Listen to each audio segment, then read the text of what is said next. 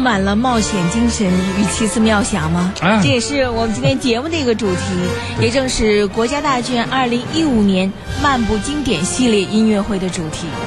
六场色彩斑斓的主题之夜，打造不可思议的丛林之旅。可以说，从无人岛、彼得与狼到火鸟、蝙蝠，神秘莫测、古怪精灵的丛林历险。嗯，还欢迎收听有幻想，对，欢迎收听古典也流行，我是古月，在我身边的是科辉先生四爷。哎，大家下午好。那今天我们要聊的就是国家大剧院的漫步经典音乐会。嗯，其实漫步经典音乐会我们已经说了好几年了，对了但是今年的主题很有意思哈。啊，对，一整个一丛林里的探险的感觉。哎，先说说我们现在听到的音乐版本吧。啊，这个是就是将要指挥这个开幕音乐会的指挥迪图瓦先生的著名的片子，他的《幻想交响曲》，他这次也要指挥《幻想交响曲》。其实我刚才跟科辉先生说，我说这个版本很特别啊，嗯录音的效果真好，又哎如此太好对，而且各个声部清清楚楚的摆得清楚。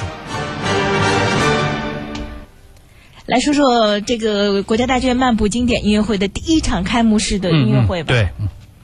嗯这第一场咱们都知道啊，这个曲目这已经是、已经都公布出来了。最重要的是下半场的这个，我们都知道这个《幻想交响曲》这是压轴的，而且他这次带的这个乐队很特别。这个乐队其实时间并不长，美国的这个青年交响乐团其实才成立了两三年，但是他们的起点非常的高，他一定是找这个最优秀的乐手，这是一。再有每年换一个超级指挥，第一年咱们知道是杰基耶夫。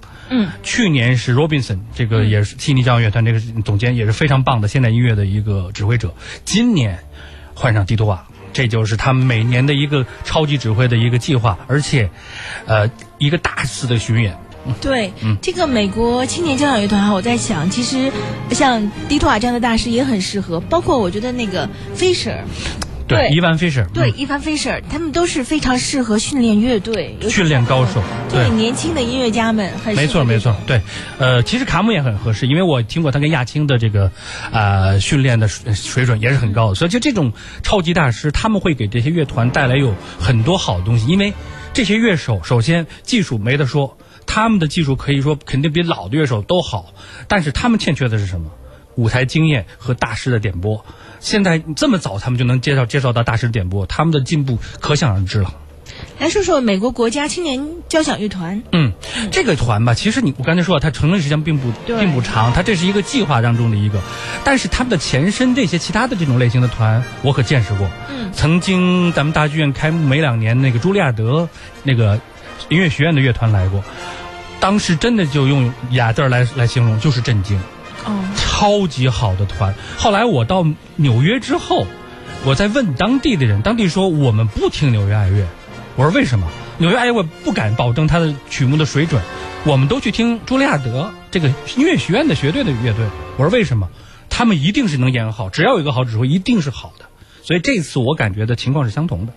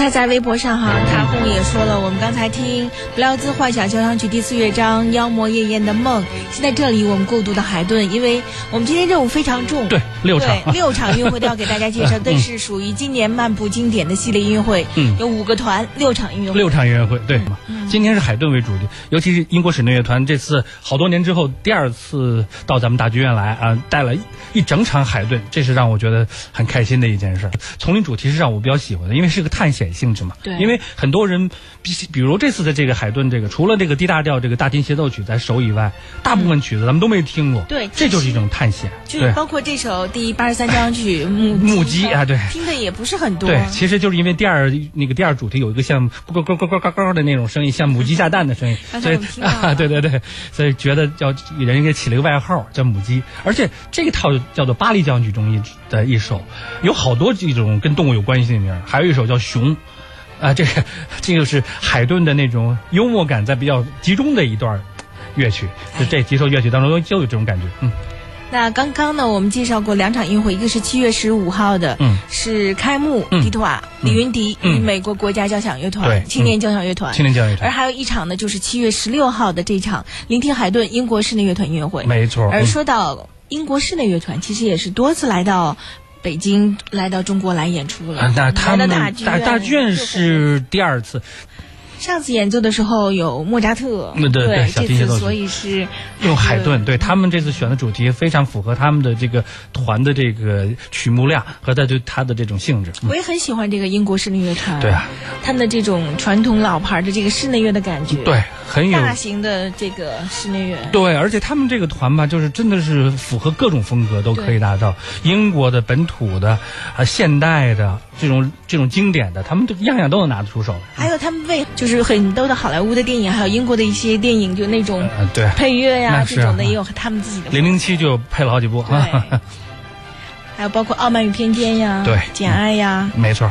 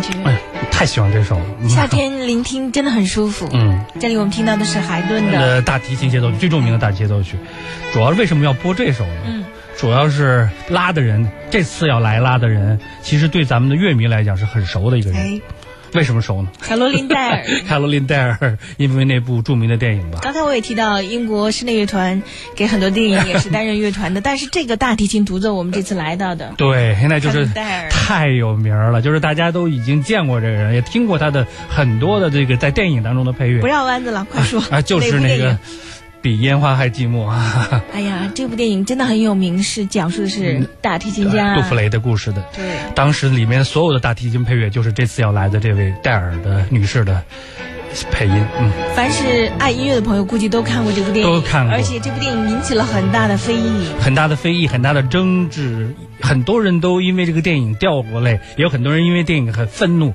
很多很多情因为它与史实事实对。讲述了杜普雷的故事，但是确实杜普雷的性格本身没有这样，嗯。包括巴伦博伊姆啊啊，杜普雷的家人呀，都是等等对这部电影感到非常愤怒，非常非常愤怒，对。但是呢，这部电影又给很多这种没有听过古典音乐的人呢，带来了很多的一些嘖新的概念。所以这个你不能把它一全部否定吧。但是那么当时这部电影可以说是风靡全球吧。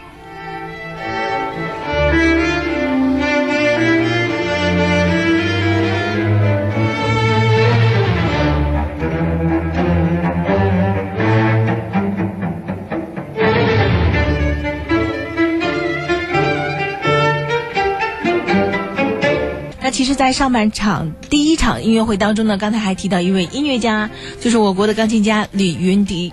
嗯，他要演奏是与迪图瓦和美国国家青年交响乐团共同演奏的，就是贝多芬的《皇帝协奏曲》。对，这首协奏曲之前李云迪呢发过唱片，嗯，那我们也来听听李云迪之前唱片里的录音。好。我们这里要听到的是第三乐章。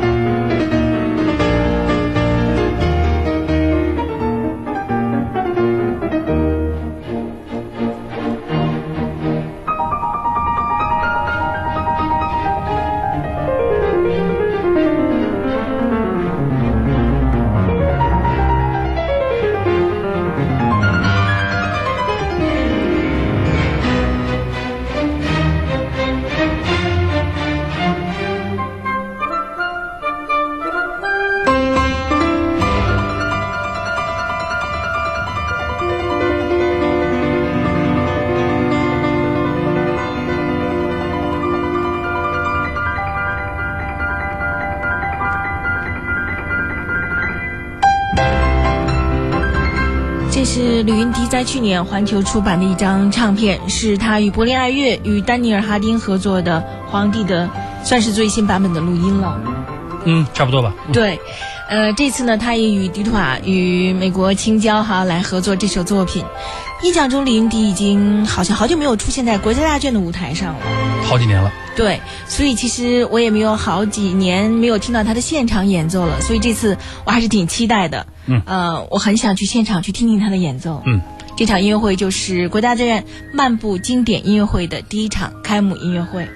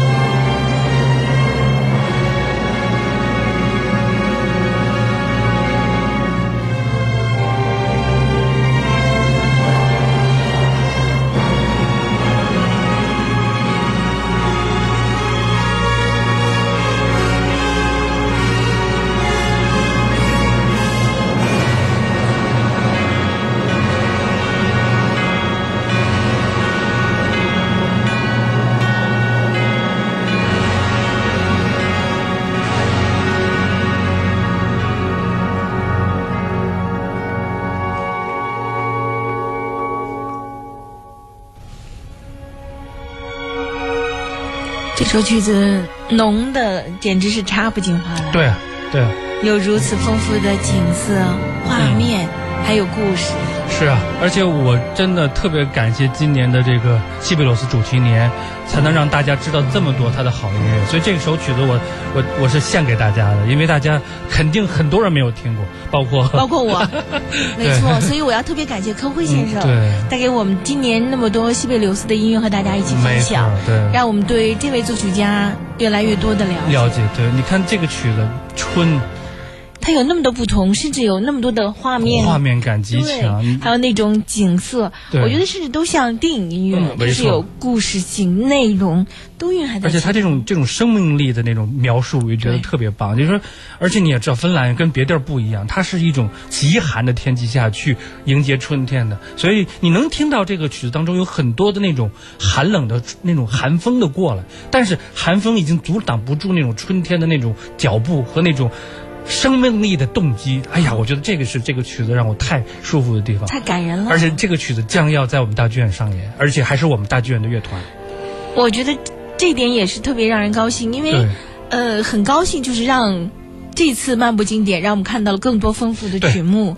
而这场音乐会是七月十七号，没错。呃，国家大剧院管弦乐团的音乐会叫做洪义泉的《丛林幻想》。对对对。而说到洪一泉，是一位年轻的指挥家，新加坡的指挥，我们也不太熟悉。他其实是很棒的指挥，他是水蓝的助手，这个我们要知道。而且他是新加坡青年交响乐团的这个首席指挥。再有，咱们知道这个前几年曾经有一个青年奥运会。对吧？青年奥运会上的所有的曲子，在新加坡第一届嘛，都是他指挥的，所以他其实是在欧美蛮出名的一个青年指挥家了。所以很期待，很期待他，他很会训练乐队的。七月十七号，而且国家大剧院管弦乐团，其实我觉得也应该算是一个青年的，没错，管弦乐团。啊，对，就是这次都是青年乐团。对，我觉得 他们有，因为看过他们很多次音乐会，他们有如此丰富的就是吸收能力。对。这么多年，这些年一直在进步，每一场音乐会，每一部歌剧都在进步。而且这次你看，这个洪玉泉也非常非常的。应时的找了这首曲子，而且选这首曲子，我觉得特别高兴，因为这首曲子几乎我认为是没有人会去拿它当做音乐会的曲目来选。呃，这场音乐会的曲目都不错。然后我们看看啊，第一首《丛林中的杜鹃》，嗯，青作计划是青呃青年作曲家计划中的一首曲子，嗯，还有《鹅妈妈组曲》，啊这个大家熟悉一些了。然后就是西贝柳斯的《春之歌》，这就这个《春之歌》。然后斯拉文斯基的《火鸟》啊，那这几相对来讲，这首可能《春之歌》。是最少为演的，当然那个今今天作曲家最后我们没有听到，那更是最新的作品。这对乐队的要求其实也挺高的，非常高，非常就是要如此丰富的表现力、层次感、各种音乐每一个声部都要出冲击力，还有音乐的这种冲击力，这个很关键了。我觉得这个也是很棒的一件事儿，我觉得太期待他们这场音乐会了。嗯。这里是古典流行的下半时段，欢迎各位好评的收听。嗯，我是古月，今天嘉宾是柯辉先生。我们为大家介绍的是国家大剧院从七月十五号到七月二十六号，嗯，五个团有六场精彩的音乐会的节目。对对对，嗯，我们现在目前已经介绍过三场演出了。七月十五号的开幕式，七月十六号的英国室内乐团，七月十七号的国家大剧院管弦乐团和公益团。对，接下来我们继续来听音乐。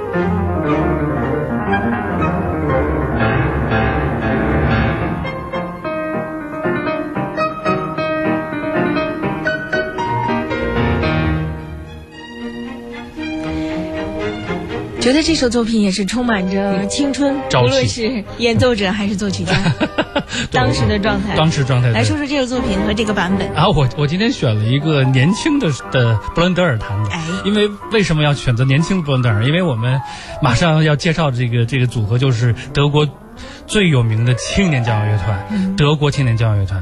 其实我知道德国青年交响乐团，其实是从卡拉扬那张唱片知道的。嗯呃，当年是在我老师家，他给我放了一张这个唱片。又是你老师家，你在老师家有哎很好多收获啊，！包然后括顾圣音梅纽也是在你因拉的这个小提琴，但是我那时候我真不懂德文，我看着了一个我没有见过的乐队，因为那个当时那个德文的那个签交响我不认识，我还奇怪呢，我说这个卡莱昂我知道他只会指挥什么柏林爱乐、嗯维也纳爱乐，有的时候只会指挥巴黎，呃斯卡拉。但这个团我真不知道是什么团，就完全我拼不出来。后来我我说我真不知道他这指挥是什么团，他演的很好啊。后来这个 我老师说这这是德国青年交响乐团，我说怎么会卡良会指挥这个团呢？他说，卡良必须指挥这个团，因为这是得过他的大奖的比赛的一个团，所以这个团跟这些大指挥渊源非常深。的话，前几年我被邀请去德国是那个学校去看一个他们小学生团的演出，交响乐团演出。我当时以为就是演一些随便的小品啊什么的，人家一帮小孩儿八九岁至十岁左右上来一坐，啪，指挥棒一出来，贝多芬第一交响曲，从头演到尾，非常的好。呃，小孩多大的？八岁至十岁，哇！当时我在那儿就就剩吐舌头了，真的是这样啊！而且这个团就是我知道这个青德清真的是各种近现代作品都演得非常棒的，因为我自己也听过他们演那什么亚当斯，美国作曲家亚当斯的、嗯勋伯格的、贝尔格，这些他们演的都是非常非常好，而且他们特别爱演这。些作品对他们来说可能都算传统了。而且，但是唉他们还演布鲁克纳巴，嗯，而且他们这次今年好像要在刘森在布隆特施泰德手底下又演布鲁克纳巴，所以这个团你说他能量是无限的，它可以他们的曲目是第一交响曲普罗科菲耶夫，然后这个贝多芬这个第三第三讲第三钢协奏曲，对，然后下半场。哎，哎。美国作曲家。还有一个门德尔松的第四交响曲，的曲目的范围很广啊，很广，对，就是什么类型的都有。没错。OK，我带来了一张这个德清的近期的演出，咱们听一听他们的水准是什么样的。好。嗯。